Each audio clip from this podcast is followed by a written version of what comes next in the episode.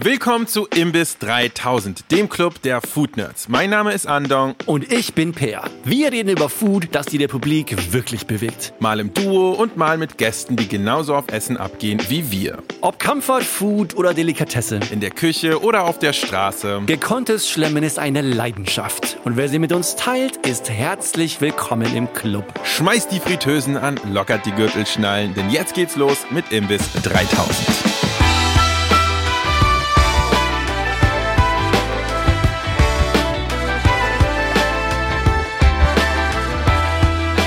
Ich habe mich letztens gefragt, wo das Wort eigentlich herkommt, etwas in Öl ausbacken. Weil ich habe mich immer gefragt, frittieren ist doch eigentlich nicht backen. Und dann ist mir aber letztens aufgefallen, ich glaube, ich verstehe, wo das herkommt. Nämlich, Öl ist zwar flüssig, aber Öl ist nicht feucht. Öl ist nicht nass. Tim, Tim, Tim und Per gucken mich gerade an, als würde ich irgendwie hier gibberish reden. Ich verstehe das, aber das musste ich, als jemand, der sozusagen komplett autodidaktisch ans Kochen rangegangen ist, das musste ich erstmal checken. Ich dachte irgendwie, man kocht Sachen in Öl. Und ich dachte, wenn man Sachen so reinschmeißt und es blubbert dann in Öl, dann ist das halt auch, ja, weil das Öl kocht, ist halt so eine Flüssigkeit wie Wasser. Es ist, ich habe alles komplett falsch verstanden und irgendwann hatte ich diesen Aha-Moment, wenn man zum Beispiel etwas in Öl reinwirft und es fängt an zu blubbern, dann ist das überhaupt nicht das Öl, was kocht, sondern das ist die Feuchtigkeit aus dem Gargut, die austritt. Und das ist sozusagen, die Blasen sind das Wasser und die Gase und so weiter aus dem Gargut. Und wenn das alles gut funktioniert, ist im Grunde genommen dehydriert man sein Essen zu einem Teil und das macht knusprig. Habe ich das so ungefähr richtig verstanden? War ein bisschen trocken akademisch äh, und, und, und, es, und es wirkte so, als hättest du äh, Chemie, Physik und, und, und äh, Hochgestochenes zusammengebracht. Ähm, ich, ich weiß das nicht. Ehrlicherweise hat mich das nie interessiert. Für mich ist das Fritten. Ja, also, aber ich habe nie an Feuchtigkeit und was anderes gedacht, sondern wenn du einen Beruf lernst und solche Begrifflichkeiten hast, dann stellst du sie als Handwerker oder ich als Handwerker habe sie gar nicht in Frage gestellt, sondern das ist einfach so. Ich habe dann auch nicht überlegt, ob ich die Dinge durchdenken muss oder nicht. Das Entscheidende ist am Ende des Tages nur, wenn du etwas in heißes Fett wirfst, dann ist das absolut Essentielle, dass es knusprig sein muss. Liebe ZuhörerInnen, wir sind heute nach wie vor im Imbiss mit Tim Raue dem Man, der uns aufklärt übers Frittieren. Und Tim, siehst du dich eigentlich mehr als ein Handwerker oder als ein Künstler, wenn es um Kochen geht? Okay, wie, wie viele Minuten habe ich noch? 19. ähm, nein, ich fasse es mal kurz zusammen. Für mich ist der handwerkliche Part der, dass ich einen Steinbutt filetieren kann, den auf den Punkt garen kann und aus den Karkassen eine perfekte Soße ziehen kann. Mhm. Französischer Machart. Der Künstler ist derjenige, der eine Aromenwelt daraus kreiert, die dann in einer Art und Weise funktioniert, funktioniert, dass jemand diese Zander-Kreation isst und sagt, solche Aromen habe ich noch nie zusammen am Gaumen gehabt. Und das ist schon ein künstlerischer Part, weil es ist etwas, wo du etwas gestaltest, was es vielleicht noch nicht gab. Du musst aber aufpassen, weil das Künstlerische nie im Vordergrund stehen sollte. Es ist auch bei den jungen Köchinnen und Köchen ist heute das Anrichten ein ganz wichtiger Faktor. Es kommt aber kein einziger, kein Gast nochmal in deinen Laden, weil das Essen hübsch aussah, sondern sie kommen, weil sie Geschmackswelten haben wollten, weil sie etwas aromatisch geschmeckt haben, was so einzigartig war, dass sie sagen, ich komme wieder. Okay, das war eine gute Zusammenfassung. Vielleicht kommen Sie das erste Mal, weil es schön aussieht, aber Sie kommen nie wieder, wenn es nur schön aussieht, oder? Ja, wir sprechen jetzt mal von Deutschland. Es gibt andere Kulturkreise, mhm. denen ist scheißegal, wie es schmeckt. Hauptsache, es sieht hübsch aus. Aber das finde ich ist einfach mit Nachlässigkeit zu betrachten, weil darum geht das nicht. Ja, also auch gerade wenn wir drei hier zusammensitzen, für uns ist das kein Ding, das was hübsch aussieht. Das ist ein, ein schönes Add-on, aber essentiell ist, wie es schmeckt. Ja, dass du einfach im Mund ein Gefühl hast, was dich mitnimmt, was dich begeistert begeistert, was deine Sinne anspricht. Also ich hatte das das letzte Mal, da kann ich gleich anknüpfen, wo ich jetzt gerade in London war, bin ich in den Laden gegangen, nämlich mit dem Taxi vorbeigefahren und da stand draußen dran Smoking Goat, Thai Barbecue. Bin dann am nächsten Abend hin, habe am ersten Abend gleich meinen mein Sous-Chef hingeschickt, der gesagt, Chef, da müssen Sie hin, das war geil, Sie müssen die Chicken Wings essen. Und ich habe dort die besten seit Jahren, eigentlich bis auf in Busan in Südkorea, Korean Chicken, habe ich die besten Chicken Wings gegessen. Die waren so sensationell. Die waren hauchdünn paniert mit einer Stärke, ausfrittiert und dann in einem Sirup aus thailändischer Fischsoße, braunem Palmzucker, mit frischen Chilis, mit Limettenschale, mit Koriander. Und das war noch nicht mal napiert, das war auch ersoffen, ertränkt rein. Und dann hast du das in die Finger genommen und dieses süße, stinkende, salzige, saure, scharfe, beißende hat sich einfach direkt in die Nase reingefräst, während dein Mund das Knusprige gespürt hat, was so unter dieser Zuckerschicht war und dann heißes, weißes, wollüstiges, zartes, daunhaftiges Hühnerfleisch. Na, und sowas finde ich sind einfach geile Momente und da ist dir egal, wie das angerichtet ist oder wo du sitzt, sondern da willst du wieder hin. Ich wische mir mal ganz kurz den Sauer ab. Okay, weiter geht's im Programm. Tim, wie waren diese Chicken Wings paniert? Du meintest eine ganz dünne Schicht und darum geht es ja schließlich auch in dieser Folge. Wir haben schon sehr viel über Fett geredet, über in welchem Fett wir frittieren. Heute wollen wir darüber reden, was außenrum um das Gargut kommt oder ob überhaupt was außenrum kommt. Also es gibt die klassische deutsche Panadenstraße. Da hat man Mehl, dann Eier, die gemixt werden mit ein bisschen Wasser dran und dann Paniermehl. Schnitzelautobahn. Ja. Semmelbrösel. Das ist so mal die klassischste Variante. Das ist schon sehr schnell zum Scheitern verurteilt, wenn es dann so Richtung panierten Camembert geht. Ne, Das schmeckt einfach mit dem Camembert nie so gut wie mit dem Schnitzel.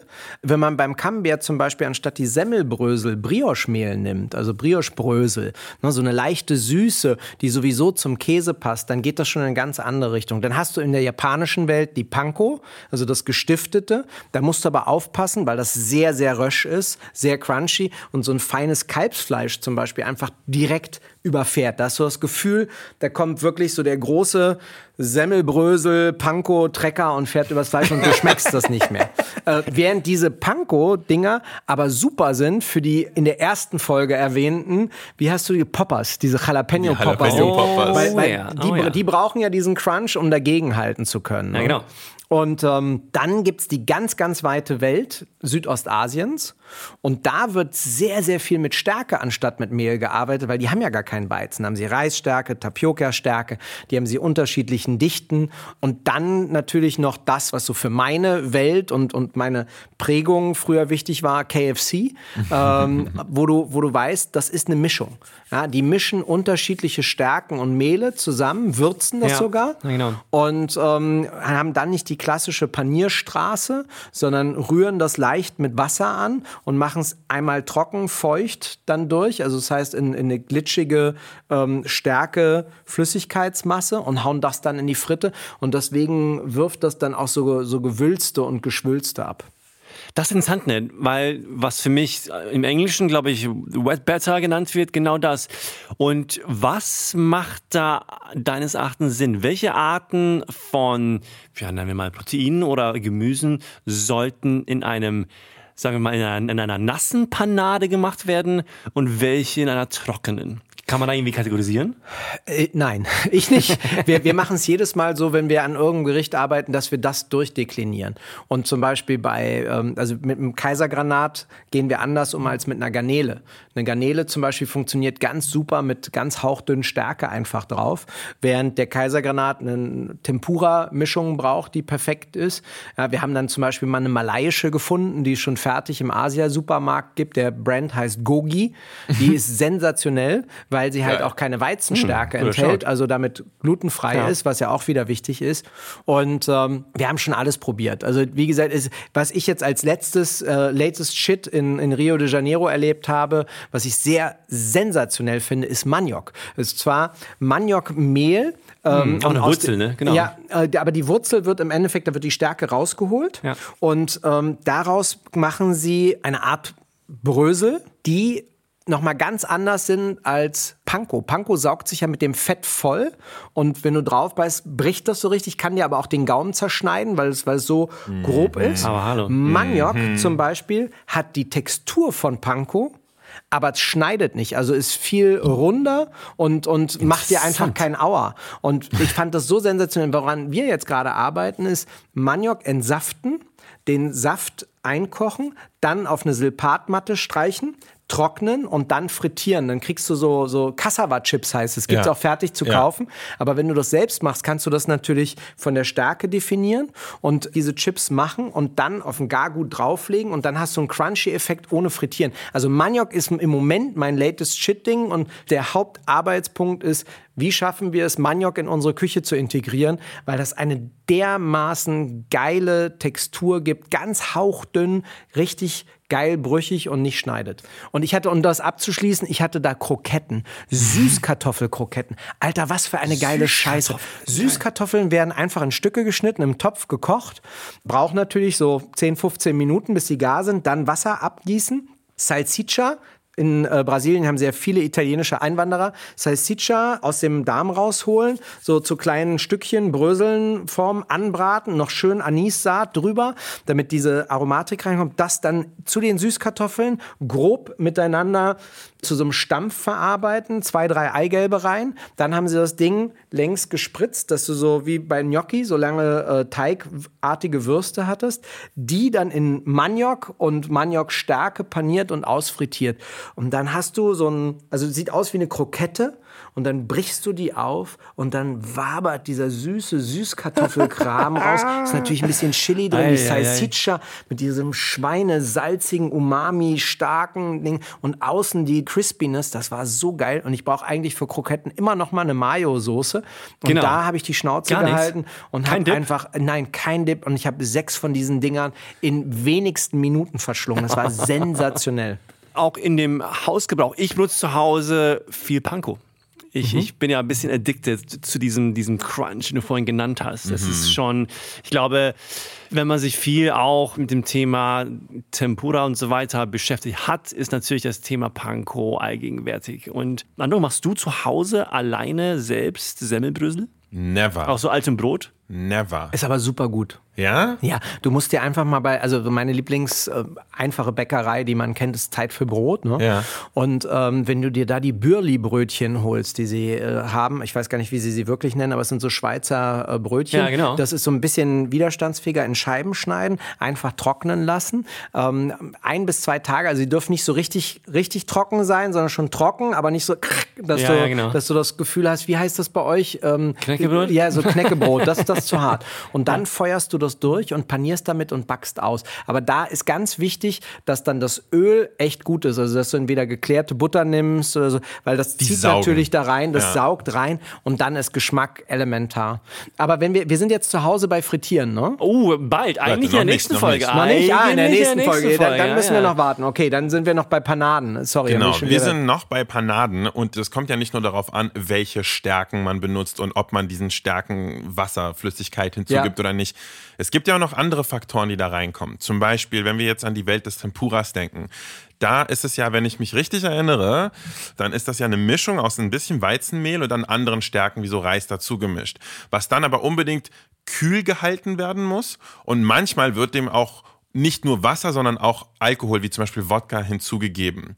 Und da geht es ja zum Beispiel darum, das Gluten, was in dem Weizenmehl drin ist, sozusagen die Entwicklung dieses Glutens in irgendwelche Stränge und was auch immer zu verlangsamen. Also da wird das zum Beispiel in so ein Eisbad gegeben und genau, und Alkohol ist halt auch chemisch ganz anders als Wasser, funktioniert daher anders.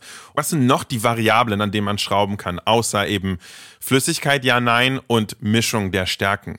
Na, die Grundsätzlichkeit ist, dass wenn du in Japan in ein sehr, sehr gutes Tempura-Restaurant gehst, wobei, ja, Restaurant ist meistens halt wie in einer sehr guten Sushi-Bude auch, du hast einen Tresen, einen Counter, dahinter wird Tempura gemacht, davor sitzt du. Und es sind maximal acht bis zehn Plätze, weil sie dich immer direkt ähm, bedienen. Da geht es eigentlich darum, dass du nur eine hauchdünne Teigschicht hast und dass du, ähm, wenn du zum Beispiel die Rinderzunge da durchziehst, dass der Teig abläuft und nur noch wie so ein dünner Film über dieser Rinderzunge liegt. Während das, was wir als Tempura kennen, was von handwerklich eher minder bemittelten dann verarbeitet wird und eben nicht kalt gehalten wird, wo es nicht darum geht, dann wird das richtig batzig. Dann hast du so das Gefühl, als würdest du einen Brandteig essen. Ne? Also was, was so flaumig und viel ist. Und darum geht das gar nicht.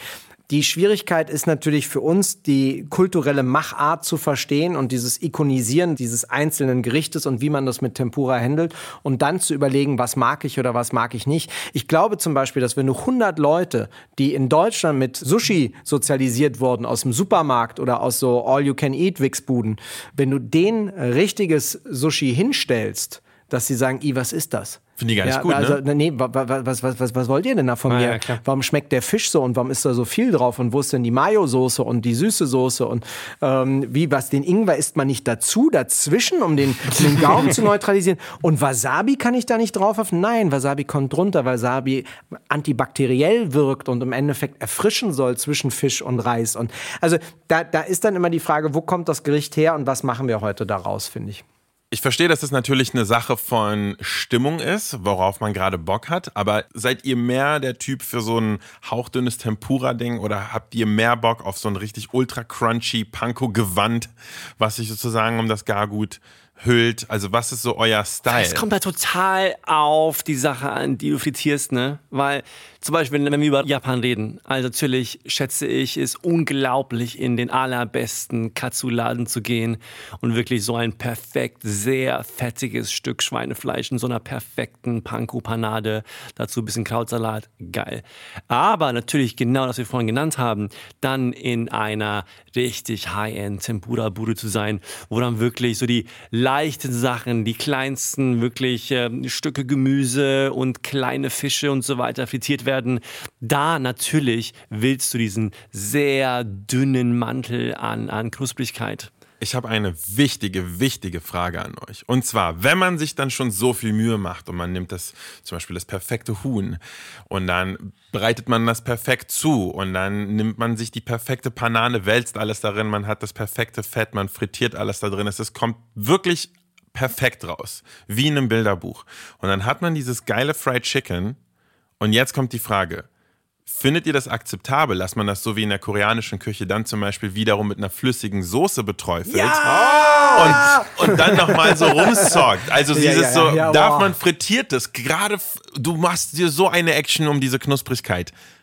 Darf man diese Knusprigkeit sozusagen besudeln? Ja, aber du musst schnell essen, damit es knusprig bleibt darunter, oder? musst, ja, musst du. Gleichzeitig gehört es zu meinen größten Pleasures im Leben. Zum Beispiel in meiner, meiner Lieblingschinesen auch das Dongbai-Gericht zu bestellen. Und zwar also dieses, diese Scheiben an frittierten Schweinefleisch. Guo Äh, oh, die dann in süßer Soße, die schmecken am besten ja, wenn du sie sofort isst. Aber die schmecken am nächsten Tag kalt oder warm auch sehr geil. Ja. Das heißt, also Wet Frying, wie ich es nenne eigentlich, das heißt, es ist wirklich dann auch etwas in einer Soße wälzt. Es fügt einfach nochmal ein ganz anderes Layer an Textur und an Möglichkeiten, Geschmäcker einzuführen. Und das ist für mich schon das höchste der Gefühle. Es ist so geil. Ja, also ich meine, das ist ja eins der übelsten Gerichte in, in deutschen China-Restaurants, die nicht wirklich chinesische Küchenchefs oder Küchenchefinnen haben, ist Schwein süß-sauer. Was ähm, du hast ja eine Zeit da drüben verbracht, was ja auch zum Beispiel in Sichuan überhaupt nicht frittiert ist, sondern dann mit äh, schwarzem Reisessig und grünen Peperonis gemacht wird.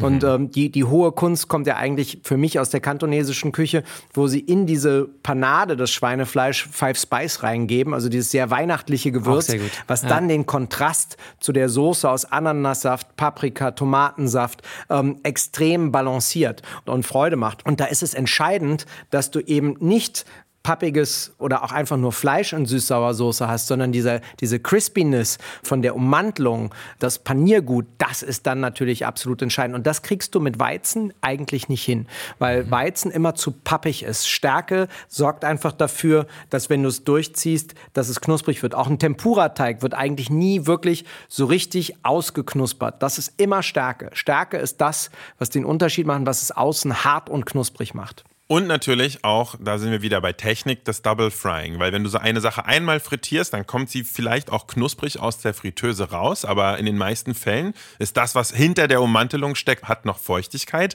Die dampft dann wieder aus. Und wenn du das dann aber nochmal frittierst, dann kriegst du diese Feuchtigkeit, die dann wieder in die Hülle gegangen ist, dann nochmal raus. Und dann bleibt es aber crispy. Und dann kannst du es auch mit einer Soße ertränken und hast dann halt dieses goldene Zeitfenster von 10, 15 Minuten vielleicht in dem Ja, ja, definitiv, aber da, da ist ja jeder dann so gierig, wenn er die Schale mit äh, Essen vor sich hat, das wird einfach wegge weggeatmet. Ja. auf jeden Fall. Ja, bum, bum, bum. Hat irgendjemand von euch mal mit Cornflakes paniert?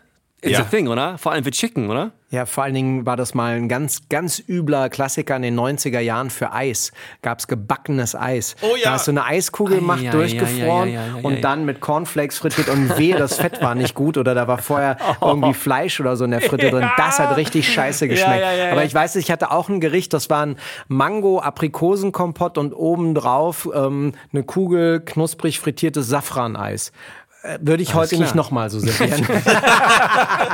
Das ist genau wie das frittierte Snickers, ne? Das äh, der wirklich der Hochglanz der schottischen Küche, wie, wie es immer gesagt wird, äh, was dann auch in so zwei Zentimeter Panade rankommt und einfach auch eigentlich fürchterlich ist. Puh. Ja, du aber seit ich gesehen habe, dass es in Amerika tatsächlich frittierte Butter gibt. Ja, Fried Butter im Ernst. ja, ja. Ach du Scheiße. Ich weiß auch nicht, ob das jetzt eigentlich ein Gimmick ist oder nicht, aber es ist, wird tatsächlich äh, häufig angeboten auf irgendwelchen Country Fairs und so, auf irgendwelchen Texas Rummels und Mir- so weiter. Also bei dem Gespräch, was wir heute haben, wird mir immer mehr klar, warum Übergewicht in den USA so ein großes Thema ist. So. die Kunst des Frittierens wird halt einfach so häufig missbraucht, um einfach Voll. irgendwelche random Gimmicks zu ja- servieren. Man jetzt so viele Beispiele, auch so Corn Dogs und alles Mögliche, was eigentlich auch überhaupt nicht gut ist. Und einfach dann so, es geht ja nur dann um Panade, ne? Du frisst halt Panade und irgendwann kommt so eine Wurst. Nein, muss nicht sein.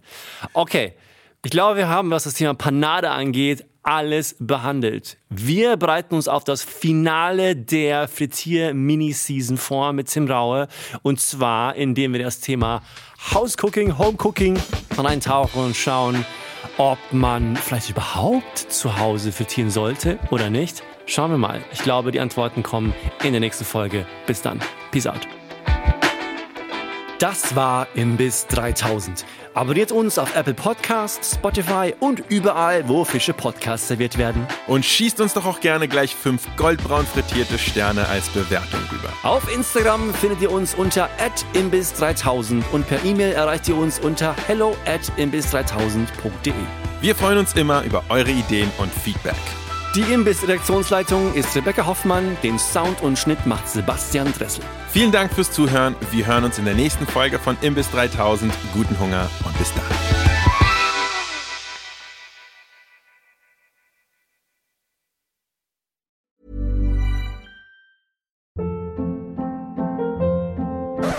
Up. What was that? Boring. No flavor. That was as bad as those leftovers you ate all week. Kiki Palmer here, and it's time to say hello to something fresh and guilt-free. Hello Fresh. Jazz up dinner with pecan-crusted chicken or garlic butter shrimp scampi. Now that's music to my mouth. Hello Fresh. Let's get this dinner party started. Discover all the delicious possibilities at hellofresh.com.